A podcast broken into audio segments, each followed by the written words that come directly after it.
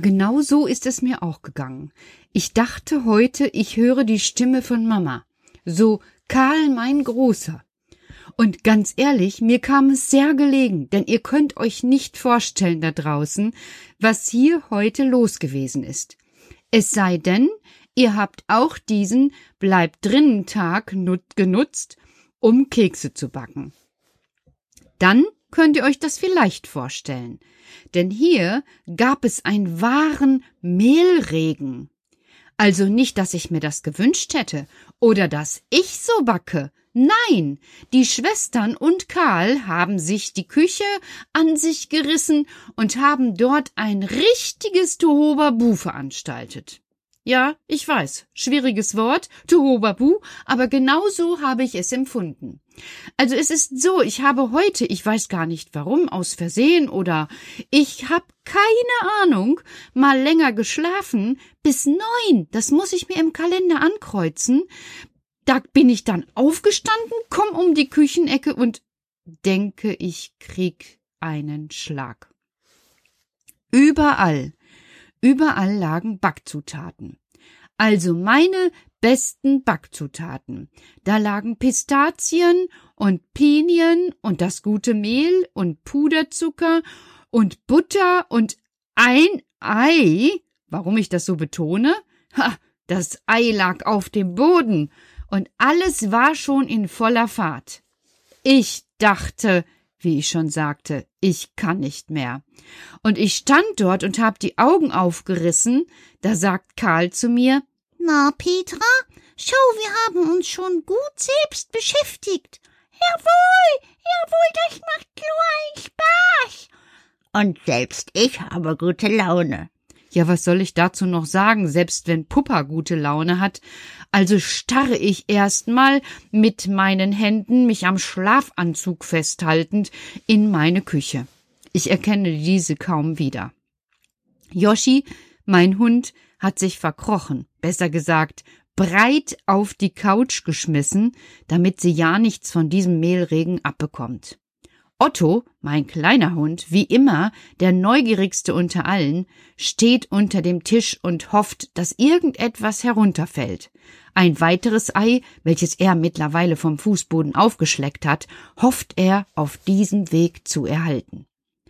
Ich will gerade etwas sagen, da sagt Loli, und wir backen so gute Kekse, Petra.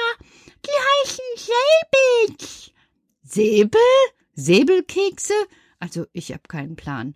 Nein, Säbels. Französische Kekse. Äh, französische Säbelkekse, das hat mir heute Morgen noch gefehlt. Ich weiß gar nicht, äh, ah, ich denke, was mache ich jetzt eigentlich? Ich könnte jetzt eigentlich nur rummotzen, sowas kennt ihr bestimmt, oder, ähm, ich schmier mir ein Brötchen. Ich entscheide mich für das Letztere, schmier mir ein Brötchen, nehme etwas von der Butter, die auf dem Tisch steht, packe es auf meine Brötchenhälften, lege eine kleine Scheibe Käse dazu und stopfe mir den Mund, bevor er Motzereien ausstößt, erstmal mit einem Stück Brötchen. So, jetzt geht es mir schon fast wieder besser. Weißt du, sagt Karl, wir haben uns gedacht, unsere Wichtschneiderin hat sich wirklich für uns angestrengt. Sie hat sich so bemüht. Das stimmt, Karl. Und da haben wir uns gedacht, wir machen ihr die herrlichsten Kekse. Also im Moment kann ich nicht die herrlichsten Kekse, sondern erstmal die herrlichste Ferkelei erkennen. Ach, du wirst schon sehen. Und wenn du brav bist, bekommst du auch einen ab. Was meint er jetzt, dass ich weiter meinen Mund halten soll, damit ich mir dann ein Keks abnehmen lassen, abgeben lassen kann? Ganz ehrlich, Kinder, ich kann auch backen und ich könnte doch dann selber, aber als würde er meine Gedanken erraten, sagt er, Petra, es ist doch einfach Freude. Schau das Wetter draußen. Es regnet in einer Tour. Und wir können nicht raus. Und drinnen ist es schön.